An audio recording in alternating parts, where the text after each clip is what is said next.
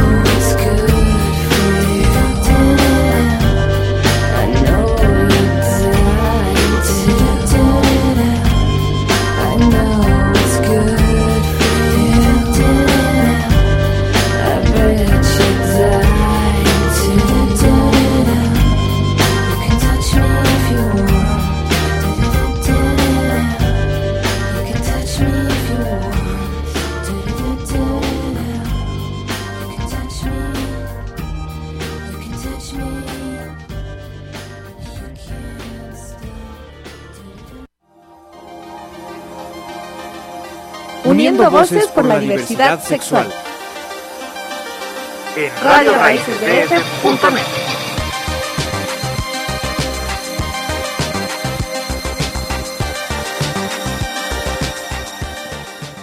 Hola, ¿qué tal? Ya estamos una vez más aquí en Uniendo Voces por la Diversidad Sexual.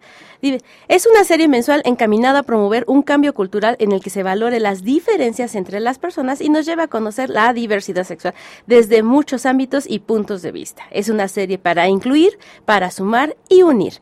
Uniendo Voces por la Diversidad, diversidad Sexual es un esfuerzo radiofónico de la Secretaría de Desarrollo Rural y Equidad para las comunidades del Distrito Federal. Bueno, ahora Ciudad de México. Bueno, yo todavía me resisto pero bueno, como un espacio de difusión y promoción de los derechos humanos y la no discriminación hacia la, hacia la población lésbica, gay, bisexual, travesti, transgénero, transexual e intersexual. Y el día de hoy tenemos un invitadazo. Yo siempre tengo invitadazos, por supuesto, porque son gente a la que yo aprecio y el día de hoy es una persona que admiro mucho, que conozco un poco su, su carrera y pues bueno, tengo el día de hoy a Tito Vasconcelos y antes de que se presente él, quiero que escuchemos lo siguiente.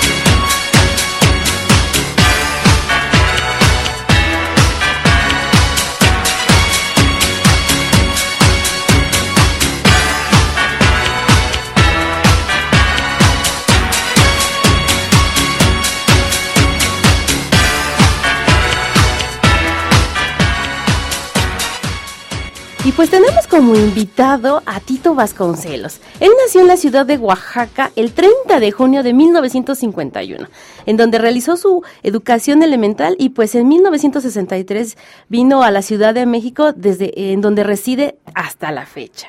Ha sido profesor de cabaret en el Centro Universitario de Teatro de la UNAM de 1994-96 y en la licenciatura de Artes Opción Teatro en la Universidad Sonora de 2011 a 2012. Bienvenido. Muchas gracias, Nancy, muchas gracias. Oye, la música fantástica. ¿Verdad? Es, un, tema que nos identifica a mis espacios de socialización para la comunidad LGBTTTTI. XH Canal 5. Ah, por supuesto, y más lo que se suma esta semana. Más las letras que se suman esta semana. De Muchas gracias por la invitación. Muchas gracias a ti por aceptar y pues bueno, podemos hablar con Tito por horas y horas porque él es dramaturgo, es actor, es activista, es cabar- es la madre de todas las cabareteras o al menos de las cabareteras que yo conozco. De las famosas. De las famosas a las que yo he ido a sus, a sus espectáculos. Ha trabajado, ha hecho también cine, ha hecho televisión, ha trabajado en la danza como core- eh, en coreografías, dramaturgia. Y pues bueno, por dónde po- yo quisiera comenzar por Medianoche en Babilonia. Vale. Vamos a hablar de Medianoche. Cuéntanos, cuéntale al público qué fue Medianoche en Babilonia. Medianoche en Babilonia fue un programa eh, pionero en cuanto a la temática eh, y en cuanto a quienes iba dirigido el, el, el espacio radiofónico en reeducación, que fue un hito, fue el primer programa latinoamericano dedicado a una comunidad en particular, en, este caso a la comunidad LGBT, eh, etcétera, etcétera, etcétera. Y formó parte de una barra nocturna que se llamaba Solo para Solititos y, era, fue una propuesta novedosa por parte de Radio Educación, Emilio Bergengi, que en paz descanse, que eh, intentó captar otros, otros auditorios que estaban un poco olvidados. Entonces, había un programa, Luis González de Alba tuvo en esa misma barra, su programa se llamaba Los Derechos de los Malos. eh, Luis González de Alba. Sí, se llamaba Los Derechos de los Malos Ajá. y él, y él hablaba de cuestiones de, cul- de, de- de cultura, de, le- a Luis le encanta la ópera, entonces eh, hablaba mucho sobre ópera. Estaba Ángeles Comezaña, que tenía un programa sobre poesía. Eh, en fin, había, cada día de la semana había un, un locutor, un conductor que, que hablaba a cierto sector de radio. Pero el único programa que sobrevivió de esa barra fue el mío. Y sobrevivió ocho años. Ocho años, estuvimos ocho años al aire y eh, en el momento en el que dejé el programa no fue porque se hubiera agotado eh, el- la necesidad de comunicación para la comunidad, sino que también había necesidad de abrir espacio para otras, para otras personas.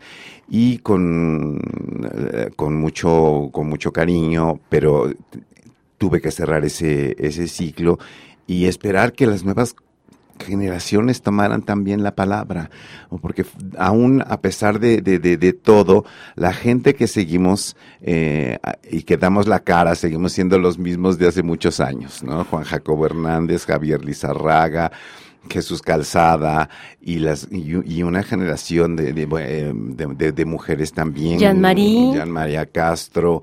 eh, Muchísimas personas. es que simplemente re- remontarnos un poco más atrás, ¿quiénes estuvieron presentes en la primera marcha?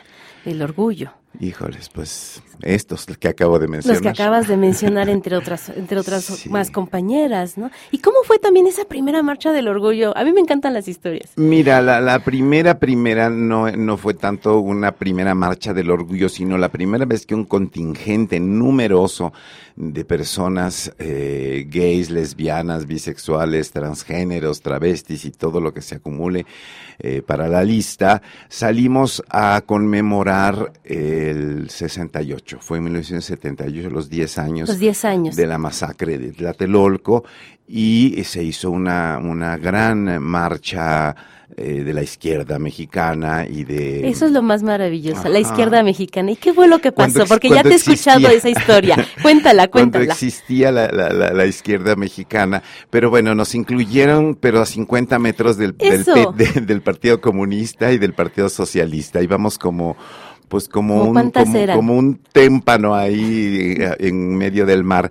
No sé, debemos haber sido por lo menos un par de miles de personas Pero, homosexuales. ¿miles? ¿En serio? Sí, ¿Miles? Sí, sí, fue, fue mucho. ¿Cómo fue- lograron esa convocatoria? pues er- era la indignación, éramos parte de la generación, muchos de nuestros amigos desaparecieron en 68, eh, yo tenía en 68, tenía 17 años, eh, no, no, no, no, no acababa de, de entender muy bien mi, mi, mi mi papel en, en, en, eso, pero, pero la indignación me hacía, me hacía participar realmente. Y eh, yo no estuve en, en, por milagro en, Tlatelolco. porque mi madre ya estaba histérica y ordenó a mi hermana que me sacaran del Distrito Federal y me sacaron del Distrito Federal. Que si no, otra historia estaríamos contando. Pues sí, quién sabe si estuviéramos contando algo, ¿verdad? en una de esas.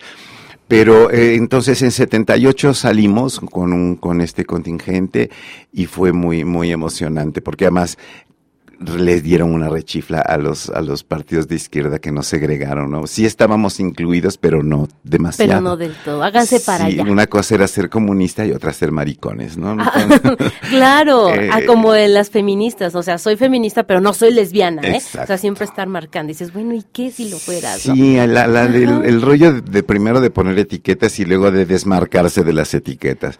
Es muy chistoso el ser humano en ese sentido muy muy incongruente a veces. Pero además, en ese año, en 1978, en que salen a marchar, y que me encanta esta parte que resalta siempre, nos hicieron así como a 50 metros, ¿no? Sí. Todavía el día de hoy hay muchas cosas que hablar de la izquierda, ¿no? bueno, ya, ya no hay tanta izquierda y ya lo, lo, lo, que queda de la izquierda es un tema muy vergonzoso, eh, del que yo preferiría ya... Mejor no hablar. Mejor no hablar. Pero también en ese año iniciaste, este, según aquí dice que eh, iniciaste en el cabaret que fue tu primer contacto con el cabaret. ¿Cómo fue ese contacto? Sí, fue, fue muy curioso, coincidieron varias cosas. Empecé en 77, eh, estrenamos la ópera de los tres centavos en una puesta en escena maravillosa con Marta Luna. Coincidió con una decisión que se dio de la ANDA, un grupo de actores que estábamos hartos de, de, de ese monopolio del, de la Asociación Nacional de Actores y se creó el Sindicato de Actores Independientes bajo la la, la directriz de eh, Enrique Lizalde. Y eh, nos, nos boicotearon horrible eh, el TEUS, que era un, el sindicato de tramoyistas de teatros del Distrito Federal, se unió con la ANDA y nos boicotearon. No quisieron trabajar con nosotros, entonces... ¿Por qué no quisieron trabajar? Pues porque estábamos negando la, la este este abuso por parte del, del, de, la, de, la, ANDA eh, de, de, estos contratos eh, de, trabajo colectivos que, que, que, obligan a los actores a cotizar aunque no reciban ningún beneficio. ¿no? El, el, el escalafón de la ANDA pasas años como meritorio antes y, y, y aún cuando llegues a ser un miembro activo de la, de la asociación, si dejas de cotizar por X circunstancia, porque no preguntan por qué dejaste de cotizar. Ah. Si te enfermaste, si, si, tuviste un accidente y si no pudiste trabajar o, de plano, pues no te ofrecieron trabajo, ah, te dan de baja automáticamente y pierdes derechos. Entonces es, es una cosa ahí mm, tremenda. Eh, pero eh, la, ópera de tres centavos tiene que ver con el asunto del cabaret alemán, Kurt Weill y Bertolt Brecht, que son dos grandes autores eh, y que, y que forman parte del, del, movimiento de lo que se llamó la República de Weimar en, en, en Alemania en este periodo de entreguerras, ¿no? entre la Primera y la Segunda Guerra Mundial. Eh, viviendo todo este asunto de que se venía ya la, la, la guerra, la Segunda Guerra, Brecht eh, trabajó estos temas en cabaret. Y eh, coincidentalmente por esas fechas también conocí el trabajo de Juan Ibáñez, con un grupo de actores universitarios extraordinarios, entre los que estaban Oscar Chávez, Marta Ofelia Galindo, eh, Lilia Aragón, um, Gastón Melo, Sergio Kleiner, en un experimento que se hizo en Acolman, con un espectáculo que era sobre la conquista de México, que retomaba ciertos mecanismos de lo que es la revista mexicana, que es eh, a lo que hemos llegado ahora en una, en una síntesis a lo que es ahora el cabaret mexicano. Es, tenemos más que ver con la revista mexicana que empezó a ser un teatro didáctico muchísimo antes que Brecht y un teatro de denuncia muchísimo antes que estos autores. Y así fue tu llegada al famoso Así fue que llegué al cabaret y dije, ay, de aquí soy, porque me encantó la idea de no estar casado con un texto, de tener una voz propia, de tener cosas que decir, las cosas que a mí se me ocurría que tenía que decir y no tenía que esperar a que un dramaturgo las pusiera en blanco y negro, aprendérmelas de memoria, memorizarlas, ensayarlas durante semanas, tal vez meses, para luego decirlas. El cabaret me pareció un teatro de emergencia, un teatro inmediato para decir las cosas que hay que decir en el momento que hay que decirlas. Muy bien. Bueno, vamos a una pausa y en un momento regresamos.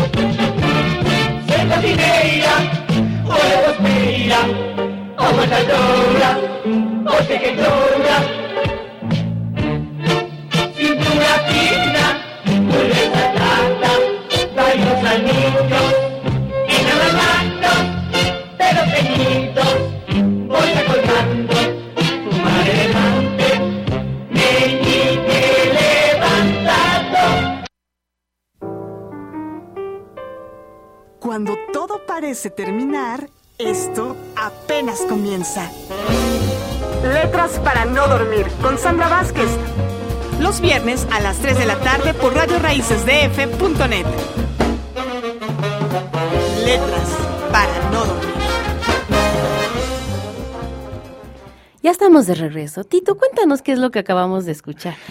Es una canción que se llama De Reventón en Reventón. Es parte de un espectáculo de teatro de 1980, el primer espectáculo de teatro eh, de teatro gay en la Ciudad de México. Era un espectáculo que es- hicimos cuatro actores gays y dos actrices heterosexuales.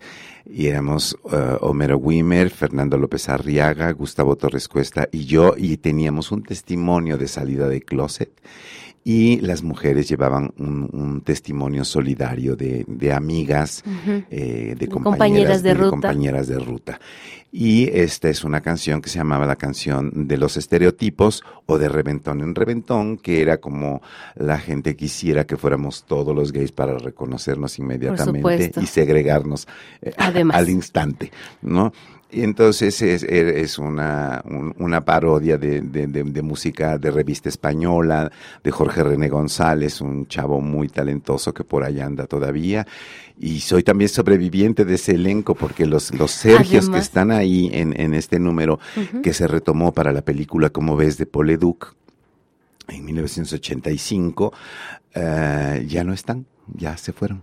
Se adelantaron a, Se adelantaron el viaje. a, a reventón, de reventón en Se fueron a reventón, reventar a quién, quién otro sabe lado. dónde. Pero, pero sí, soy sobreviviente. José Antonio Alcaraz, que fue el, el- el provocador del espectáculo de Y sin embargo se mueven, que más es- estamos registrados como el primer, la primera obra de teatro que hablada además en primera persona, en este sentido de la, del- de, la creación eh, al estilo del, del cabaret, de la revista mexicana, de hablar de lo que teníamos que hablar en primera persona y en el momento en el que estaba ocurriendo. En, eh, a finales de los 70 fue una época muy triste y muy violenta para la gente homosexual de la Ciudad de México, porque la policía podía irrumpir en cualquier reunión de homosexuales si había un vecino incómodo que Claro. Eh, denunciar de que había orgía y actos deshonestos. La policía podía Deshonestos. y, y- y llegaban. De hecho, a mí me tocó un par de veces de salir corriendo de una fiesta eh, y de, de escaparme por, por un pelito de ser eh, violentado y luego existía en esas épocas una una publicación espantosa amarillista que se llamaba eh, Alarma. Alarma en donde, bueno, era, era, era, Era la exhibición. era la exhibición y era la amenaza de la policía, no vas a salir en la portada de alarma.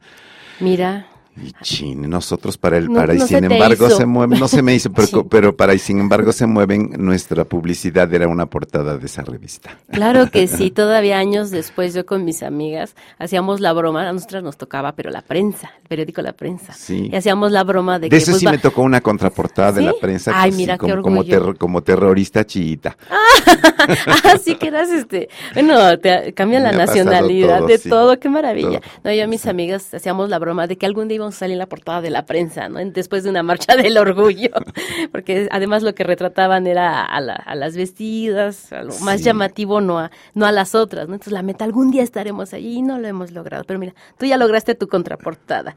Pero bueno, ¿cómo fue? Bueno, has incursionado en el cine. Ahorita ya mencionabas la película Cómo ves, pero también yo te recuerdo también muchísimo por la película de Danzón. Que cumple 25 años este año. Ajá. 25 años de haber hecho la película. Que ¿Cómo fue- llegaste a esa película? Fíjate que fue muy curioso porque em, yo llegué primero como asesor de el del guion cinematográfico. ¿Quién lo María? Novaro y Beatriz Novaro, las escritoras, María es la directora y eh, que escribió con su hermana Beatriz el guion, me buscaron, bueno, yo ya era una persona, un personaje de la comunidad y era Visible. visi- muy visible y, y- y- y, bueno, era un líder de opinión en ese momento y eh, ellas estaban muy preocupadas del tratamiento que ya le estaban dando a este personaje y querían que yo leyera el guion y que eh, en caso necesario diera mis observaciones si, si me parecía que el personaje eh, eh, no era, no re- resultaba contraproducente, ¿no? Para las políticas públicas con respecto a la comunidad. Y el personaje me encantó, me encantó, me en- enloquecí. Dije, bueno, ¿y este personaje quién lo va a hacer? Me dijo, voy a hacer audiciones. Ajá, y tú, ¿pero cómo? Pero, pero ¿cómo? Pues audiciono. ¿Cuándo me, me das fecha de audición? Audición. Me dio fecha de audición, casting. Yo claro. creí que habías entrado así, no, no, no, no, derechito. no, no, no. Yo vivía en ese momento en la colonia Cuauhtémoc Ajá. y tenía yo un batimóvil, un, un Dodge Dart enorme y, y- y me vestí de Susi en mi casa y me fui manejando de Susi hasta ¡Qué casa de, hasta casa de María Novaro. Hice mi, y mi, mi audición con el coquero que, que quedó en la película, pero no me gané el papel. ¿No? No. ¿Cómo crees? ¿Qué Empe- pasó? Pues empezó la, fil- la- la filmación y yo me enteré por el periódico ya el pizarrazo de inicio de Danzón. Y yo dije, ¿cómo? ¿Cómo? Si ese era mío. Pues ya ni modos.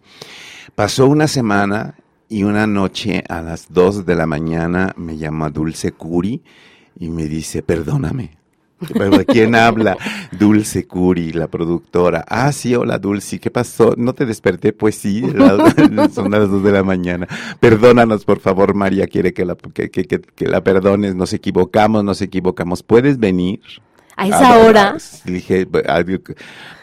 Sí, pues sí, claro que sí. ¡Qué maravilla! Y en ese momento me levanté Ajá. a sacar de mi closet trapo por aquí, trapo por allá y inventarme un vestuario, porque pues, no tenemos vestuario para ti. Pues a ver qué llevo. Entonces, mucho del vestuario de la película era ropa mía de, de- de mis De ropas de show, de teatro. Y llegué y pues bueno, es, es un personaje que a mí me, me ha dejado muchísimas cosas muy maravillosas. Durante varios años después del estreno de la película, viajé mucho a Estados Unidos porque se iniciaba en ese, en- por esos años, eh, principios de los 90, el asunto de estudios de género. Y, ¿Los eh, estudios queer?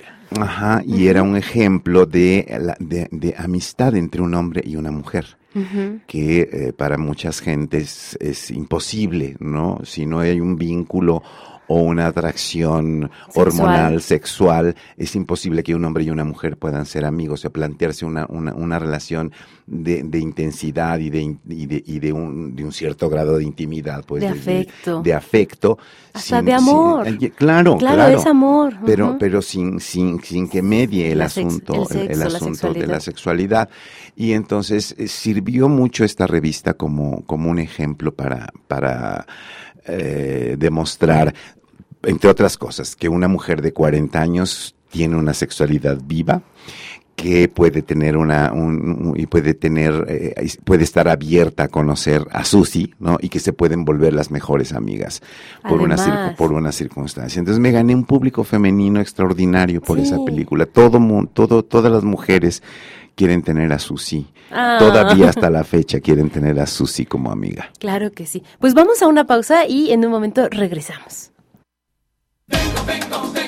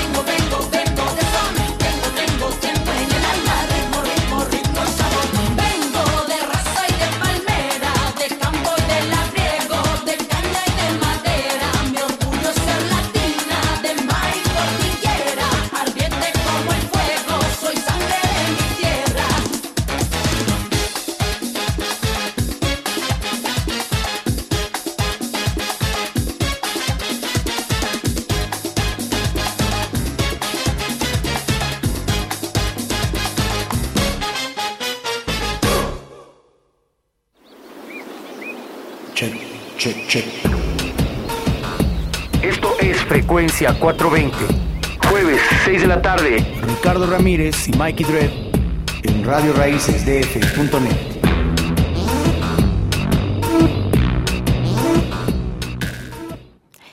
de regreso. Y a ver, Tito, cuéntanos por tu, tu paso por la televisión. La telenovela El extraño retorno de Diana Salazar. Sí, bueno, mi, mi paso por la televisión es fugaz, afortunadamente. De lo que guardo mejores recuerdos es de, de La Pasión de Isabela, porque era una recreación del cabaret de los años eh, finales de los 40 y de los 50 y tuve la oportunidad de volver a encontrarme con Rosa Carmina, con Ninón Sevilla, con Olga Guillot, con Irma Dorantes, con Lilia Prado. ¿Qué año fue esa telenovela? Eh, yo no la recuerdo. Debe haber sido los muy a principios de los ochentas si yo estaba, regresando de, Los Ángeles como 82, 83 debe haber sido la, la, la, pasión de Isabela, Ana Martín era la protagonista y, y Héctor Bonilla eran, eran, la pareja, la pareja romántica. Pero eh, estuvieron todos los sobrevivientes de la, de, la, de la época del cine dorado de México y de la época de los cabarets, Pérez Prado, ver, bailar mambo ¿Pérez con Prado Pérez Prado ahí ahí? en vivo y a todo color. Eh, sí, y fue el debut en México de Margarita Gralia como, como actriz. Delia Casanova estaba en un papel estelar y estaba hermosísima en ese momento. Ana Martín también era preciosa. Era muy, muy, eran muy lindas, muy, Sí. muy, muy lindas. Hay un video de ella una- una- bailando una gogo actriz hermosa. española que se llamaba Gema Cuervo. Conjuntó un elenco extraordinario, La Pasión de Isabela. Yo no sé por qué no la han, no la han repetido por ahí A lo mejor en Blin. porque porque está, está es, es muy padre se, se recrearon muchos números de, de, de, de cabaret de la de la época en el en el cabaret Kumbala que se llamaba así el el cabaret de la, de la, de la telenovela. Y luego hice algunas cosas con Julio Castillo que me llamó para Juana Iris, unos capítulos por ahí, y estuve hasta en el extraño retorno de Diana, Diana Salazar, que era una Sí, telenovela era malísima. Muy, muy, muy mala. Pero Yo era, era como nuestra Carrie mexicana. Ay, sí, sí, es cierto. Sí, era, No lo había era- pensado. Era, era. Carrie a la mexicana. Y, y bueno, Y me- afortuna- afortunadamente no, no les interesó a, a la gente de, de- de- de la televisión. Mi discurso es para ellos muy violento y para nada comercial. Por ¿no? supuesto. Pero también dices que estuviste en Discutamos México. Estuve en Cuéntanos. Discutamos México, Cuéntanos, por favor. Muy, muy padre porque la, la, la productora eh, es la misma productora de Sabina Berman y habíamos hecho un programa con Sabina muy, muy interesante sobre, sobre mi relación de pareja con, con mi esposo David Rangel. Y, eh, y ella quedó muy encantada de, de mí y me dijo, ay, pues mm, vamos a hacer un programa para el- lo del Bicentenario de Discutamos México y queremos hablar del humor y queremos que tú, que tú estés ahí. Y estuve ahí y tu- los otros invitados eran Eugenio Derbez y eh, Enrique Alcázar. El, Hernández Alcázar. Hernández Alcázar Del del Hueso. Y pues hablamos del humor y pues puse en su lugar a todos los que tenía Dile, que poner qué su le dijiste a Derbez. Yo lo detesto. Pues que el, el- el asunto que, el, que la comedia tiene una, una finalidad específica, que uno no puede hacer chistes de los desvalidos y que uno no puede hacer eh, bromas de las víctimas. Uno no puede victimizar, además, después de, de- del, del- del horror que puede padecer una víctima de violación o una víctima de violencia de otra naturaleza, a- hacer chistes sobre eso. ¿no? es que ese Sobre señor es asqueroso. eh, entonces, pues di, una clase de, de género dramático de, las funciones de, de- de la comedia y se quedaron calladitos. Claro. Sí. Por ahí está, está ese- Habrá que. No, no, no. se, se editó eh, en, en el- todo el los, todos los programas y están muy bonitos, muy, mu- hay cosas muy muy interesantes y creo que, que- que estamos en este en este en este programa del, del bicentenario eh, gran parte de, la gente de la inteligencia mexicana digo está mal que yo lo diga pero eh, se conjuntó y hay programas muy extraordinarios. No todos fueron muy, muy, muy buenos, pero hay programas muy, muy buenos por ahí. Ay, qué, qué gusto, porque además también tenías, este, ya no me acuerdo, yo asistí, les cuento, a un curso que dio de cabaret, una masterclass Sí, de una cabaret, masterclass y ahí, de cabaret y activismo. ajá, cabaret y activismo, y me acuerdo que ahí nos diste, no traigo, no encontré la hojita, y este, pero ahí nos diste como los tips para entrarle al cabaret, ¿nos puedes compartir algunos? Bueno, sí. El, que uno el- de esos era no, es- no burlarse del desvalido. Exactamente, no, no, Ese no es hacer básico. chiste de las víctimas, ¿no? El, el- el- los chistes de estilo platanito sobre Claro. los del ABC es una atrocidad. Eh, en fin, hay muchas cosas. Eh, primero, pa- para hacer cabaret, yo le aconsejo a la gente que quiera entrarle al cabaret es que tenga algo que decir. Ya lo mencioné anteriormente, el cabaret es un teatro de emergencia, es un teatro que permite decir lo que uno piensa en primera persona y en el momento en el que hay que decirlo. No, no necesitamos... Entonces, del- efímero, Sí, Y qué bueno, porque no todo el cabaret que se hace es muy bueno. Y, y hay algunas cosas que son perfectamente olvidables. La, la dramaturgia del cabaret es una dramaturgia desechable. Uno no, no tiene que aferrarse a, a- a un texto de cabaret. Hay cosas que quedan muy bien y qué bueno que, que se haga un registro posterior y que se pueda sacar ah, en blanco y negro y que quede un guion como, como una referencia. Pero como hablamos de las cosas que están sucediendo en el momento y, as- y se hacen chistes o bromas sobre el momento, dentro de, de 10 años, hacer bromas sobre Mancera o hacer bromas sobre Marcelo, pues ya, Ya. no, no tiene sentido, ¿no? Entonces, el, el- el- porque el cabaret es hoy y ya, y hay que decirlo. ¿No? Y ahí se queda. Sí, bueno, entonces eso hay que tener que, que- que- decir, hay que, hay que tener un cierto entrenamiento en artes escénicas, hay que tener las ganas, el valor y el descaro, ¿no? Para, El descaro. Según, según Miguel Sabito, soy el actor más descarado de este país. Y yo no prefiero no averiguar qué, qué- qué entiende ¿A qué se por- refería? a qué se refiere por mi descaro, pero debe ser a que no tengo pelos en la lengua y a que me he metido a veces en muchos problemas por haber dicho lo que he dicho, ¿no? Alguna vez dije que López Obrador era panista de closet y bueno, me ha Ah. costado.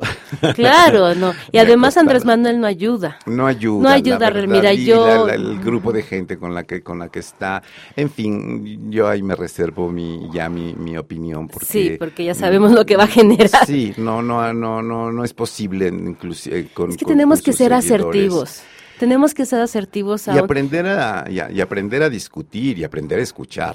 ¿No? Porque yo también cuando Andrés Manuel salió y dijo que, que lo que mandara a votación las sociedades de convivencia, yo me enojé muchísimo. Claro, y pero yo, y yo vot- he votado él- por él él. Quiere, él, que él quiere poner, eh, y, le, ha- y le ha ofrecido a la Iglesia Católica poner a, a discusión el, el, el sistema- el tema del aborto, ¿no? Y poner a votación la voluntad anticipada, el asunto de las drogas y el asunto de, la- de, de los que matrimonios dijo que él era un hombre pueblerino o algo así, Pues en aquella que se quede entrevista. entonces que se en aquella entrevista en- con en López el Dóriga. pueblo y que, y que no pretenda gobernar una nación que va mm, a, a pesar de todo en, en- en el, en el tren de la modernidad. Mm. A pesar de todo, pero bueno, yo quiero creer que algún día entenderá porque yo he votado por él y yo, sí, yo, yo he también, votado. pero no lo vuelvo a hacer.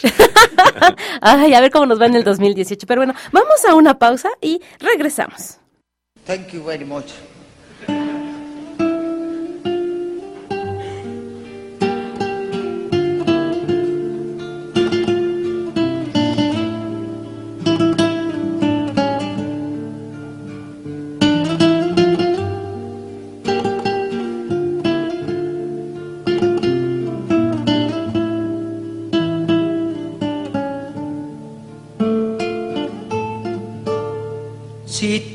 Tienes un hondo piensa en mí. Si tienes ganas de llorar, piensa en mí. Ya ves que venero tu imagen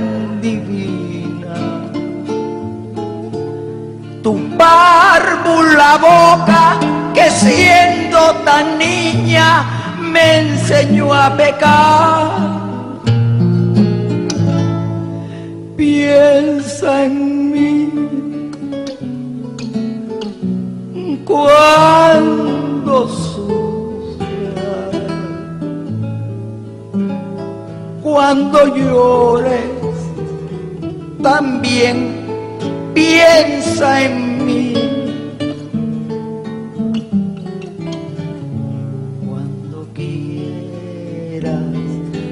Quitarme la vida,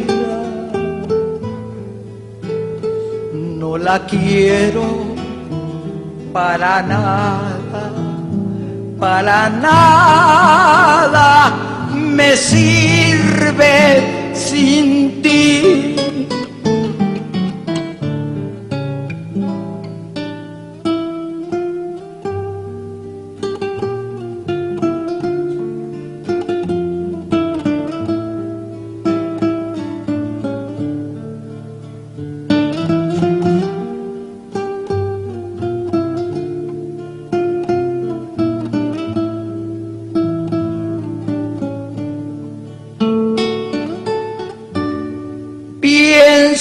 Piensa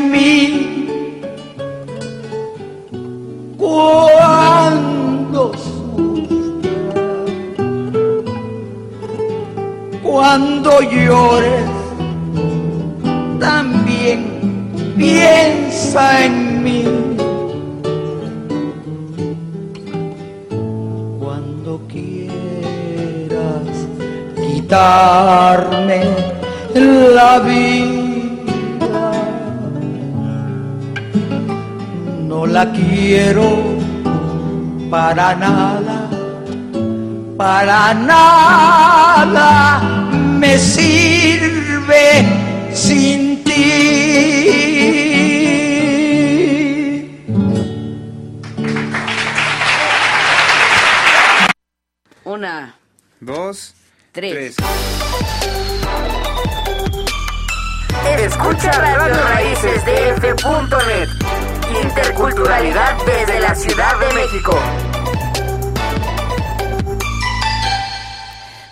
de regreso aquí con Tito Vasconcelos y pues comentando de tan bonita interpretación de Chabela Vargas que a mí me gusta muchísimo. Y me dices que te llevas bien con, con Jesús A. Rodríguez, Sí. con Liliana Felipe. Sí, trabajé mucho con, con- con Jesús, estuve cinco años ininterrumpidos haciendo show de cabaret en el hábito con Jesús, hicimos cosas muy, muy divertidas, eh, Huevita Perón, uno de los más exitosos shows que hicimos fue El Juicio a Salinas, en fin, hice muchas cosas con ella y... Y, eran unos, a- ¿en mu- qué eran esos años? ¿Los ochen- Entre 80s, 91 y 96. 90? ujú. Los 90, sí. Era otro México, porque además también has trabajado con Regina Orozco, Sí. Susana Zabaleta, Sí. que son, Regina es así súper reconocida, ahora las reinas chulas. Mis hijas, las reinas hijas. chulas, sí. Fui maestro en el Centro Universitario de Teatro y Cecilia fue mi, mi, mi alumna. Ella eh, tenía en ese momento relación, su relación con Ana Francis. Y eh, Cecilia, de hecho, fue la primera de mis hijas que empezó a hacer cabaret por su cuenta. Formó una pequeña compañía de cabaret que se llamaba Cabaret a Trois con Marisol, con Marisol sí, Gacé, ver. Mariana Barbera y, y Ana Francis.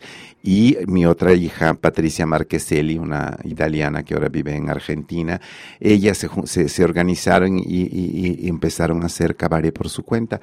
Y fue fantástico el, el- el asunto. Y bueno, ahora siguen haciendo cabaret y son todas unas chuchas cuereras y una institución en el cabaret mexicano. Por supuesto. Y pues bueno, ¿qué más podemos? Bueno, te quiero preguntar, tú has visto ya un montón de camino en la sociedad civil, que hemos avanzado en cuanto a derechos.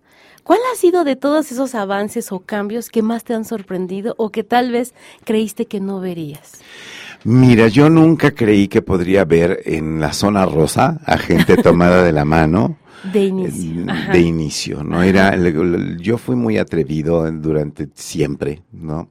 Y yo sí me tomaba de la mano y siempre era un escándalo que yo me tomara de la mano con alguien y bueno, para que el, el otro alguien se animara Además. a salir tomado de la mano conmigo, sí se necesitaban un poco más que pantalones. Pero sí me sorprende ahora el, el- el- el hecho de, de- de ver a, a las demostraciones de afecto y que cada vez eh, son a la gente le, le irritan menos, pero sigue irritando todavía. Sigue irritando, ¿no? claro. El, el- el un beso entre dos hombres o entre dos mujeres. Entre, entre, entre- las mujeres era como más común ver que se acercaran y se besaran, porque las mujeres son más besuconas y más afectivas que los hombres, y además se No, supone además- que los hombres no debemos mostrar nuestros afectos, ¿no? Ajá. que es algo, algo como De lo que muy, se pierden, muy- muy pobrecitos. absurdo. E- e- Exacto, ¿no? Eh, el, el- el asunto que, que, que, que finalmente la izquierda ya haya respondido y haya cumplido una de sus muchas promesas, todavía nos quedan a deber muchas, pero que hayan eh, finalmente trabajado por el matrimonio igualitario, es, eso tampoco pensé que lo vería, la verdad. Y ¿no? lo vimos. y lo vimos y, Ujú. y- y lo aproveché y me casé. Ay, qué Después maravilla. de 15 Hace- años de relación, me casé con, con- con mi pareja de 20 años, que es David Rangel, y con el que tenemos una, una relación fantástica, adorable y muy, muy moderna. Y con- cuéntales por qué es moderna, porque me encantó. Bueno, porque, Me encanta. porque nos queremos muchísimo. Y eso es primordial. Sí, durante los primeros cinco años vivimos una pasión abrazadora, pero se nos acabó la batería de la, de la, de, de la pasión, pero no se nos ca- acabó el amor. Eh, justamente cuando, cuando estaba declinando nuestra pasión fue que pusimos nuestro primer cabaretito ¿En qué año? en 1989, 98. Ujú, Y este, pues ese hijo nos unió más. Claro. Porque ¿Ya cuántos teníamos- cabaretitos hay? Ah, ahorita tenemos el cabareto fusión, el, el nuevo neón, el cabaretito punto y aparte y la pulquería. Y acabamos de abrir hace un poco más de un mes el cabaret Yucali Ujú. Que invito a la gente que, a que Claro. lo conozca porque el lugar está muy muy bonito. Estamos en Amberes número 61 Al fondo a la al derecha. fondo a la derecha. Y eh, el lugar quedó muy, muy lindo y estamos teniendo ahí espectáculos de cabaret este, en, en este mes de mayo que ya, que ya está muy cercano. Vamos a tener a Nora Huerta y a Marisol Gase haciendo el show, un show muy bonito que se llama Sufrida y su Diego. Vamos a tener también a Blanca Loaria haciendo de cien mil cosas con Sor Juana. Vamos a tener una reposición de un espectáculo que me piden y me piden y me piden, que yo me había negado mucho tiempo a hacerlo, pero voy a reponer Mamita Querida. Y eh, varias cosas más que, que, que, que están. Síganos, estoy yo como Capotito Vasconcelos y tenemos la página de Yucali Cabaret en Facebook y arroba Yucali Cabaret. Ahí está, ahí pueden Ahí, ahí Además pueden, pueden seguir toda la, la, la, la programación. Sí, en Entonces, bueno, con, con, con, con Rangel tengo esa, esta, esta relación muy, muy abierta ya, eh, nos, nos queremos mucho, viajamos mucho y disfrutamos mucho viajar juntos porque eh, coincidimos en muchas cosas y tenemos, eh, somos muy respetuosos cada quien del ritmo de cada quien, planeamos un día, un día antes, ¿qué vamos a hacer mañana?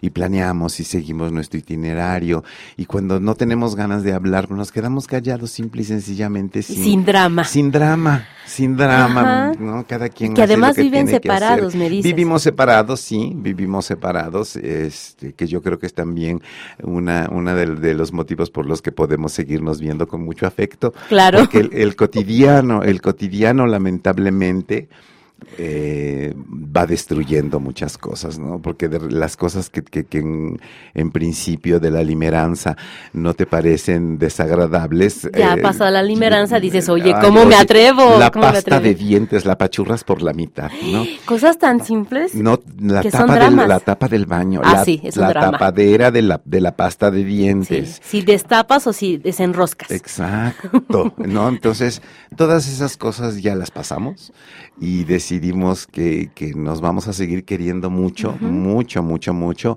y que so- somos el uno para el otro y que estamos ahí cuando el otro lo necesite, pero no necesitamos reafirmarlo ni físicamente, ni en discurso, ni nada. Sabemos que ahí estamos y tenemos, pues Ni en un tenemos, hashtag. estamos súper casados porque ten- ten- ten- tenemos eh, sociedades, eh, tenemos propiedades en común, tenemos, en fin, somos... Un este, capital somos, sí, económico. tenemos un, un capital.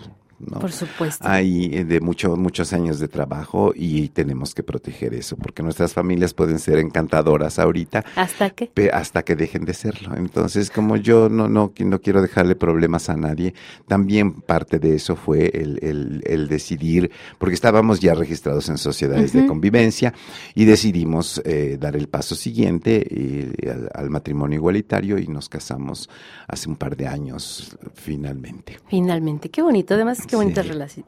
Qué bonita relación. A mí me Sí, encanta saber sí, esas relaciones que pueden ser diferentes siempre y cuando se, se hablen, Yo- se sí, acuerden. Yo creo que las relaciones puede- podrían ser como muy largas y, y- y- y- y lo he comprobado con, con otras relaciones porque tengo un- unos amigos que tienen juntos 30 años, no O más.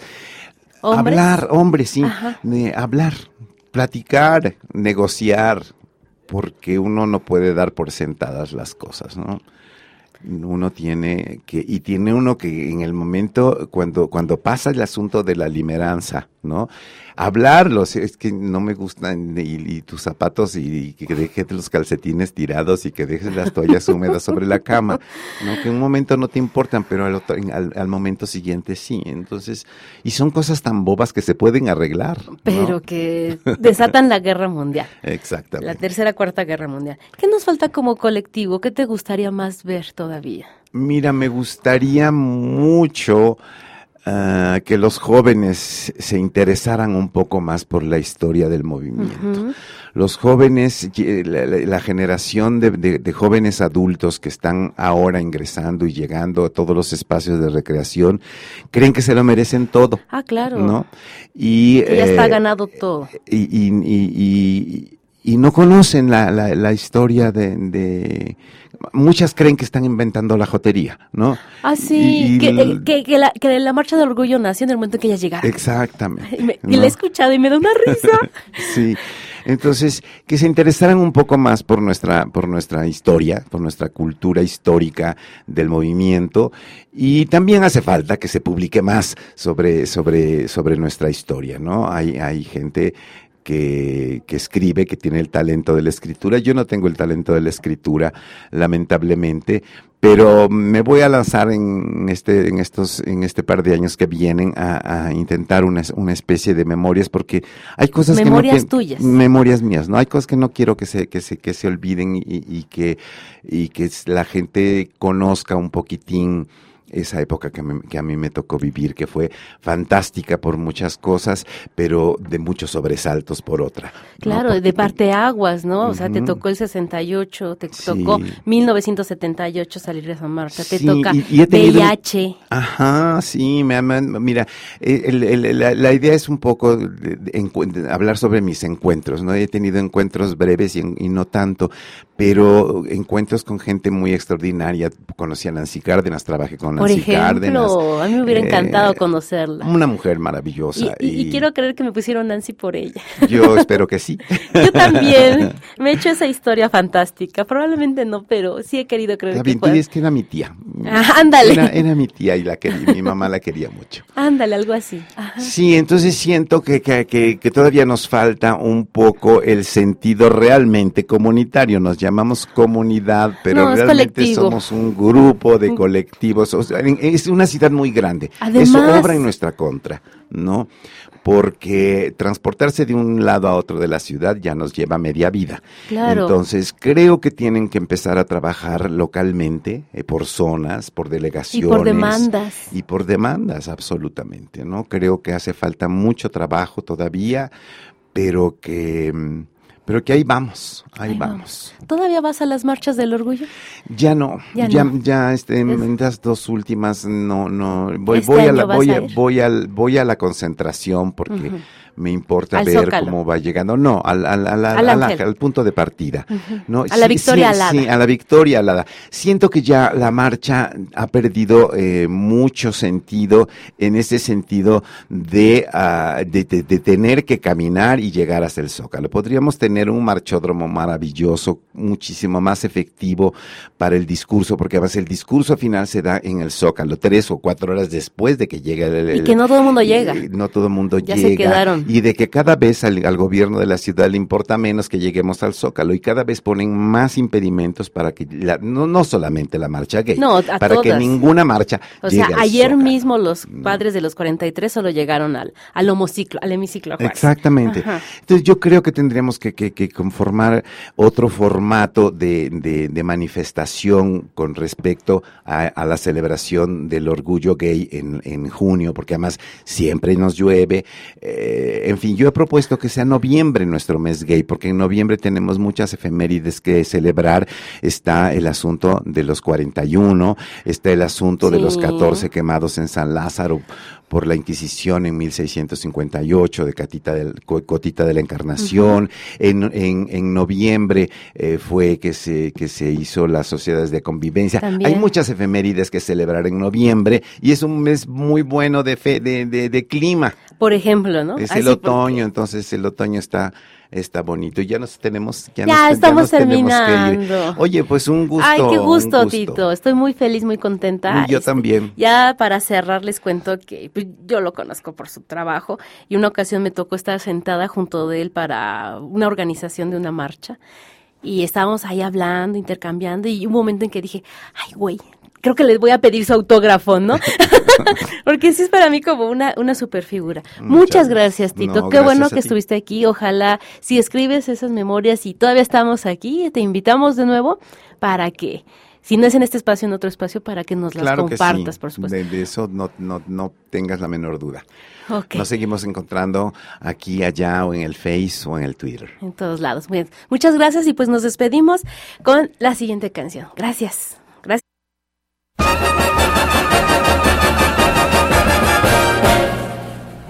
Gracias. One and only burlesque theater presents Miss Gypsy Rose Lee.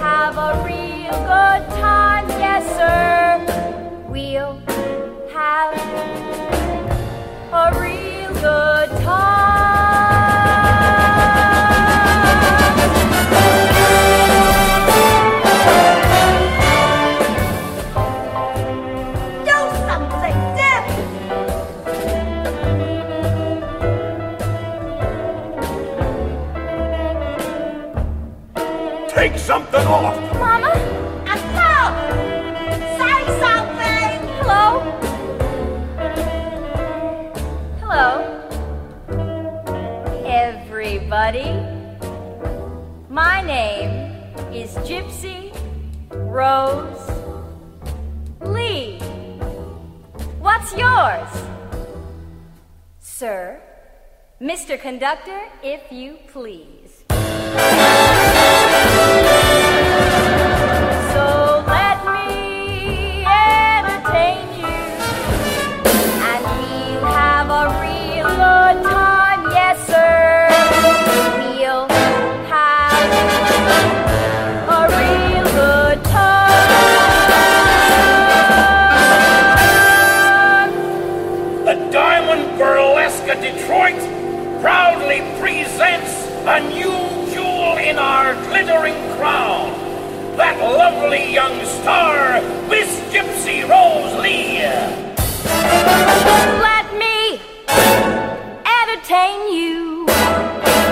Let me make you smile. I'm beginning to like doing this. I like doing that. I hope you do, because I'm going to do it again.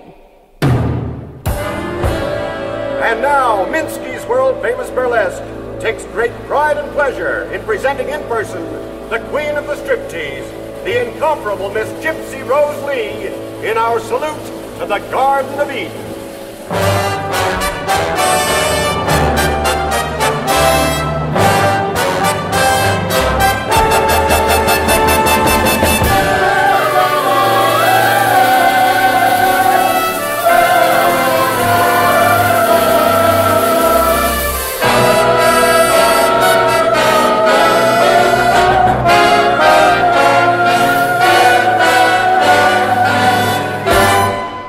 Up your apples, girls, and back to the trees.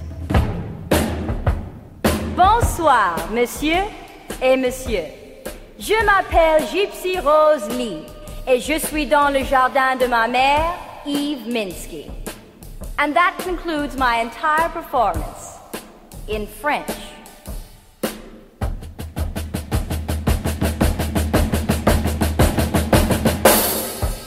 I've been too busy learning English. I've been accused of being an ecdesiast. Do you know what that means?